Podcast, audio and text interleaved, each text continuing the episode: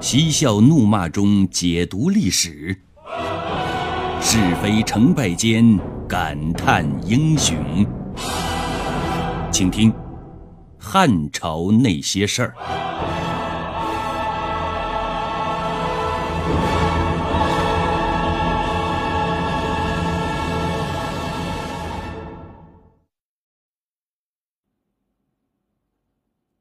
光阴流转，这一天呢，严光先生依然在颐和边垂钓。突然间跑过一个人来，就是这个人，彻底打乱了严光先生安静的生活。严光起初以为这又是一个来看他钓鱼的人，可是这个人呢，却对他的钓竿一点都不感兴趣，只是盯着他这个人看。是左看右看，上看下看，看得严光先生浑身都起鸡皮疙瘩了。严光心里想啊，我虽然也挺帅的，但也没帅到这个程度吧？更何况他还是一个男人呢。那个人还是死盯着严光，是越看越激动，越看越兴奋。严光虽然极高的修养，但他还是忍不住的问了。你看够了吗？你到底想看什么？那个人却根本就不理会严光，自言自语的欢呼啊！我找到了，我终于找到了！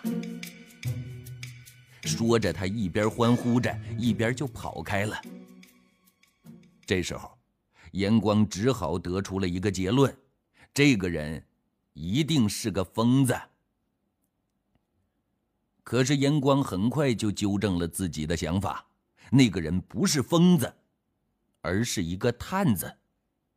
他在找他想要找的东西，一生的财富。严光本人。于是乎呢，很快，一群官兵模样的人在那个人的引领之下，闯进了严光的茅屋。啊，请问你们找谁呀？我认识你们吗？官兵们拿出一张通缉令来。你不认识我们没关系，只要他认识你就行了。当今的天子，你认得吧？原来自从严光无缘无故的消失之后，刘秀不干了，他下了通缉令，专门令人画了他的照片，散发天下各郡县，并且给不菲的奖赏。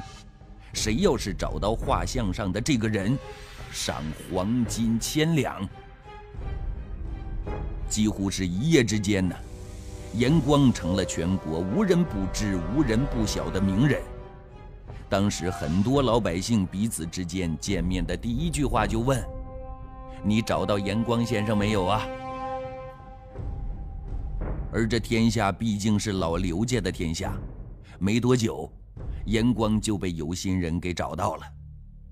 就这样，虽然严光一百个、一千个不愿意，但是胳膊拧不过大腿，结果严光自然很快就被请到了刘秀的面前。严光刚一到京城，刘秀居然放下了架子，来了个夹道欢迎。严光刚下轿。刘秀就赶紧上前，对严光又是握手又是拥抱，比见了老母亲还要亲热呢。一番嘘寒问暖之后，刘秀要大摆宴席为老同学接风洗尘。但是严光先生很不给面子，拒绝了刘秀。他以舟车劳顿为由，说要休息。休息就休息吧。刘秀就把老同学安排到了当时最豪华的酒店，等老同学休息够了，再叙旧吧。刘秀的态度，让旁边那些作陪的官员看见了，对严光先生又是羡慕又是妒忌。其中有一个叫侯霸的，是严光的老朋友，这个人特别会投机钻营，很会巴结。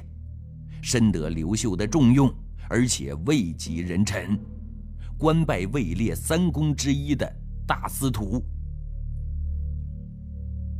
侯霸看出来光武帝对严光的期望很高啊，就想讨好严光，但是呢，他又放不下大司徒的架子，不愿意马上去见严光。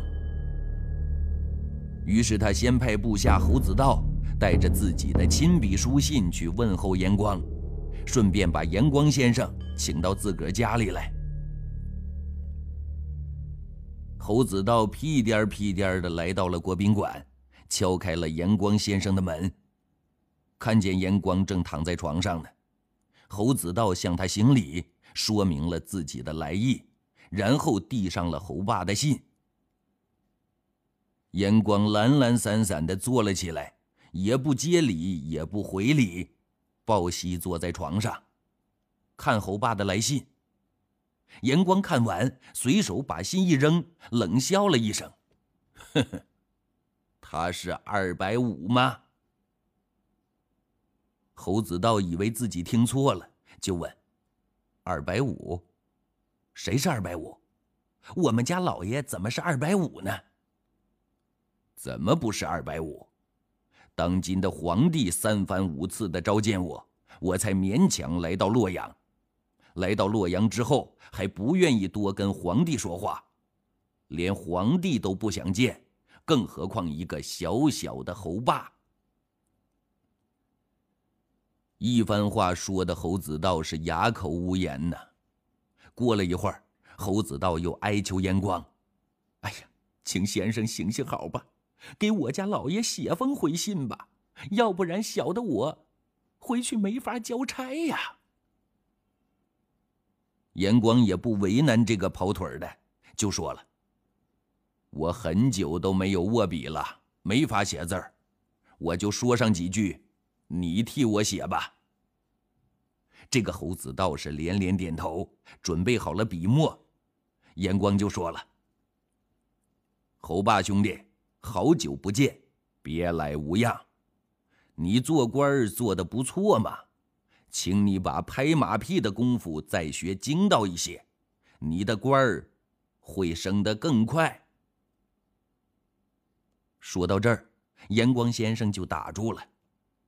侯子道就问了：“还有呢？”“没有了。”侯子道只好灰溜溜的回去向侯霸复命。侯霸看了那封信，气的是暴跳如雷，就想了个报复他的法子，向皇帝刘秀打小报告，把信交给了刘秀，说他严光先生对皇帝不够恭敬。哪知道刘秀看完信之后，却呵呵一笑，说了：“呵呵，我选择，我喜欢，他就是这样的一个狂人。”过了几天，刘秀先生亲自去看严光，听了侯霸的小报告之后，他也想领略一下严光到底有多狂。皇帝还没到呢，国宾馆的服务员就听到消息了，马上跑到严光的房间，慌慌张张地说：“先生啊，快起来吧，皇上来了。”严光却跟没听见似的，依然在那儿呼呼大睡。刘秀已经来到严光的床前了，他的随从要去把严光叫醒，被刘秀给制止了。啊，让他睡吧。一直等到日落西山，严光才悠悠转醒。至于醒来开口是不是吟出“大梦谁先觉，平生我自知”，那就不得而知了。当刘秀再邀请严光到皇宫相聚的时候，严光先生这回没有理由拒绝了，只好跟着刘秀进了宫。当天晚上。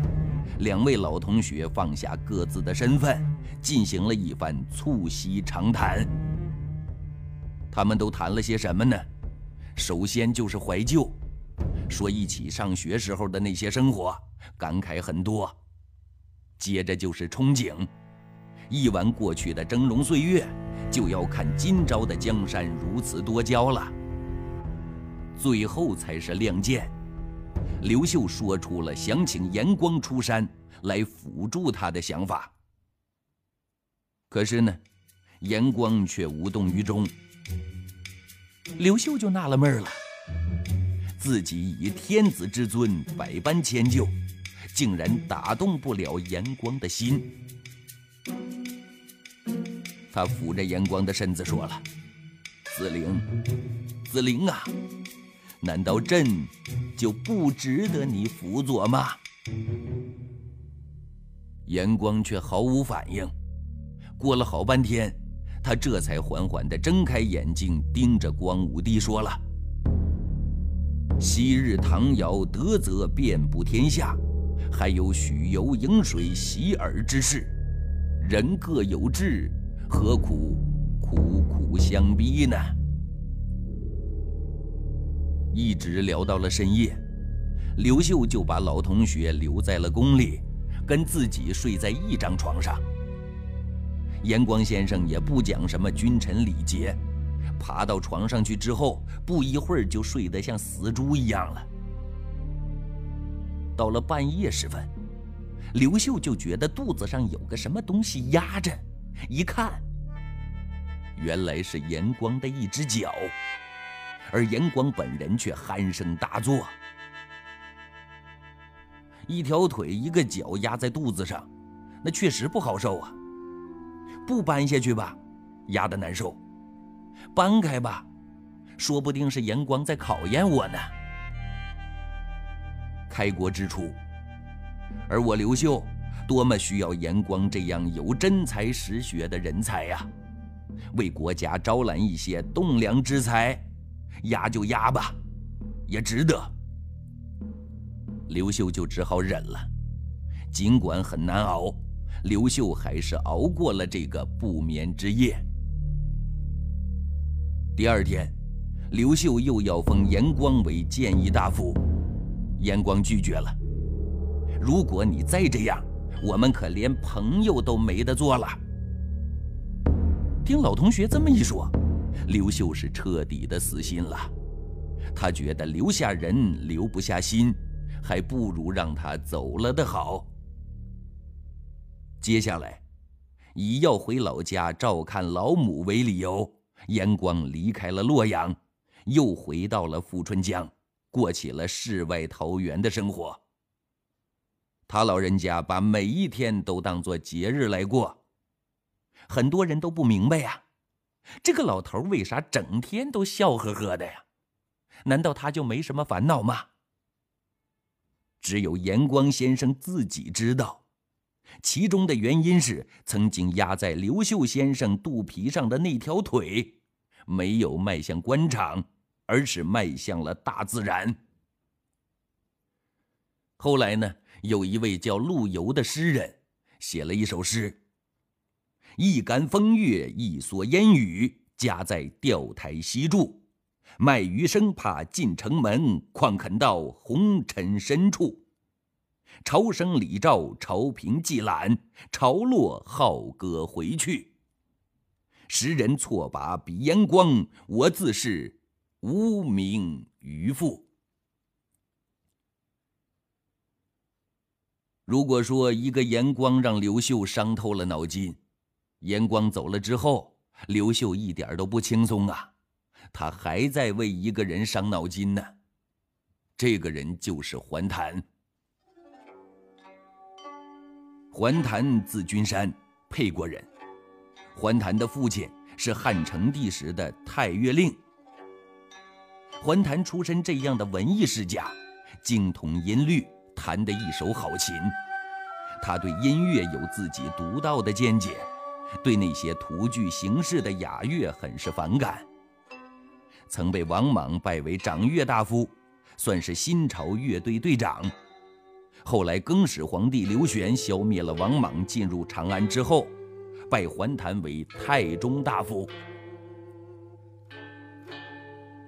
前面说过呀，刘秀即位之后，广纳贤才，当时的大司空宋弘举荐了桓谭。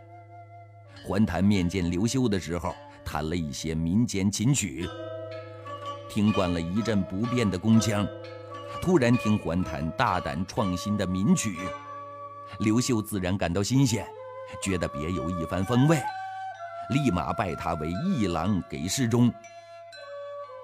再后来，刘秀就迷上了桓谭和他的音乐。宋弘知道以后很不满意，在他看来呢，民间乐曲都是低级趣味的。宋弘找了个机会，派人把桓谭叫到家里来，特地穿上朝服，正襟危坐于堂上。一见桓谭进来，怒气冲冲，劈头盖脸就是一顿训斥。